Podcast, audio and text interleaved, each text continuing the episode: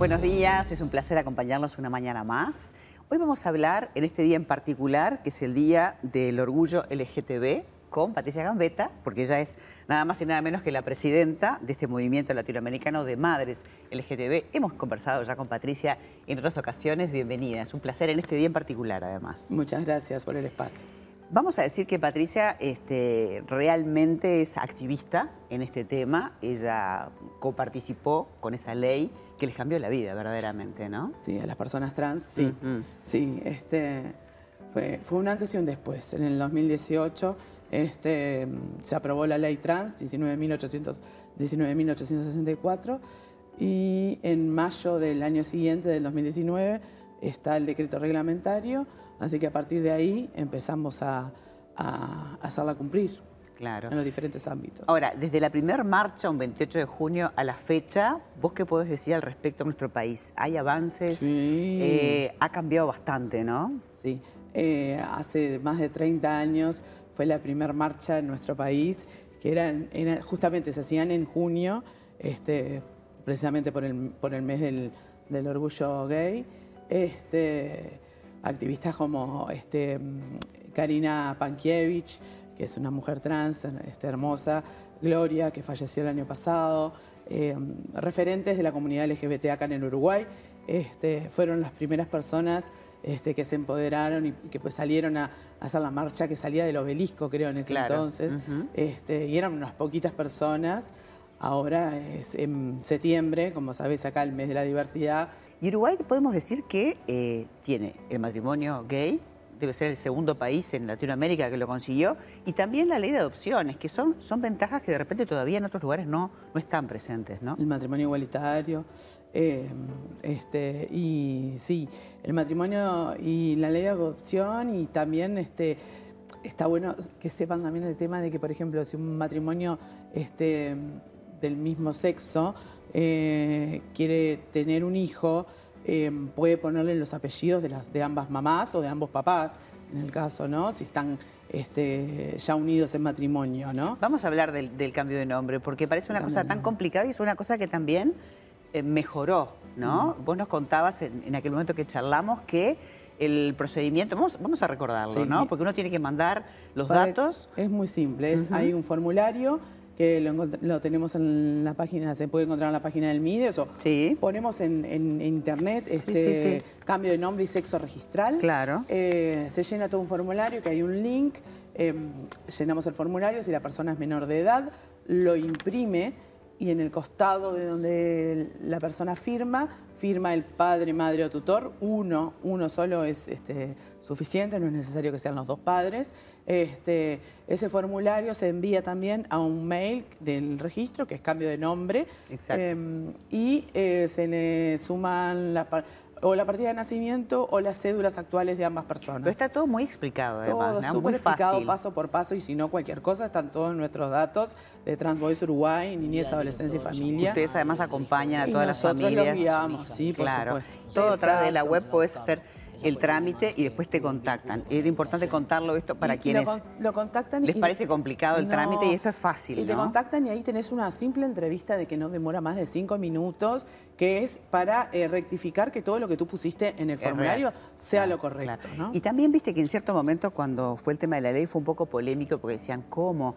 Si un menor quiere hacer un cambio, es, un tema importante hablarlo, ¿no? Que, que se manejó en los medios medio desprolijo, ¿no? Vamos a aprovechar a contar cómo es. Sí, por ejemplo, si sos menor de 13 años, además de que tu padre, madre o tutor te firme al costado del, documento, del formulario que estás llenando, porque sin autorización de un padre no va a poder cambiarse el nombre, eh, el, nombre y sexo registral, ¿no?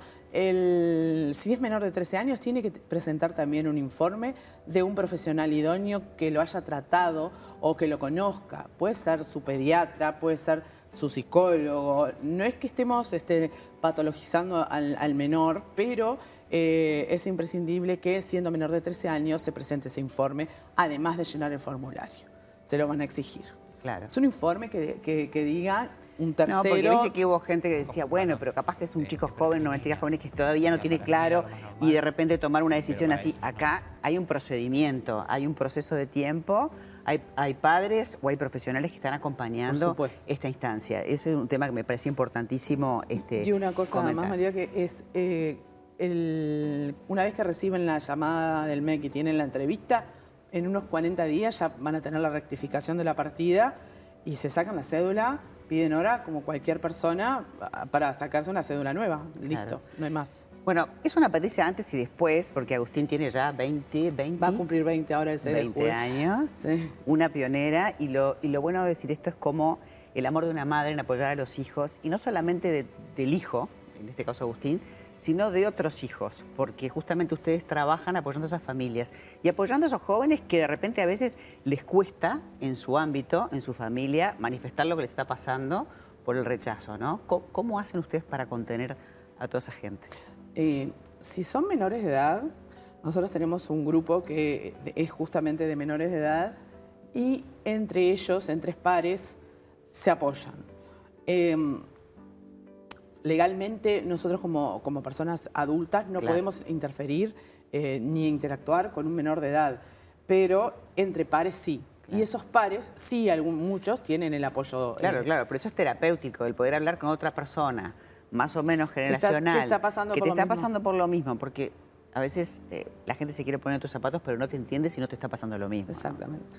Entonces, este, bueno, lo que hacemos es eso, damos mucha información para que sea esté analizada, para que estén informados y cómo hacer las cosas bien, ¿no? De no, de no, porque uno si no sabe termina haciendo cualquier cosa. Entonces, este, dónde tenés que atenderte, cómo tenés que atenderte, qué es lo que tenés que hacer.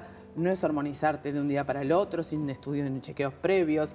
O sea, hay un equipo interdisciplinario que te tiene que, que estudiar, que analizar, que hacerte una, un- una analítica para saber Totalmente. si podés... este, Y vos decís que a nivel mutual o a nivel de la salud, eh, ¿ya se superó esa discriminación que hubo en un momento? Porque había toda una... Digo, hay un montón de gente preparada para la hormonización que, que te asiste en forma multi... O sea, es un equipo, ¿no? No es solamente un médico, hay un psicólogo, un médico, eh, un ginecólogo, No un urólogo. lados, ¿no? en todos lados, to- todavía no. Estamos lejos. Te agradecemos muchísimo Muchas gracias. eh, que en este día tan, tan especial eh, nos acompañes para justamente contarle a la gente que este, se ha avanzado mucho y que cosas que antes eran complicadas y engorrosas ahora están mejor y que se pueden acercar al movimiento. Soy la- eh, parte de la comisión directiva de TVU, la mamá refre- referente del grupo Transboys Uruguay, Niñez, Adolescencia y Familia, Bien. que abarca todas las niñeces y todas las adolescencias, o sea, no es solamente del género masculino, porque como se llama TVU Transboys, mucha gente piensa que es solamente para varones trans. Claro. No, es que para varones trans adultos, pero el resto todos los géneros. Muchas gracias, No, gracias por habernos acompañado. Gracias a ti. Nosotros nos vamos hasta mañana. Nos reencontramos un poquito antes de las 10 en esta pantalla.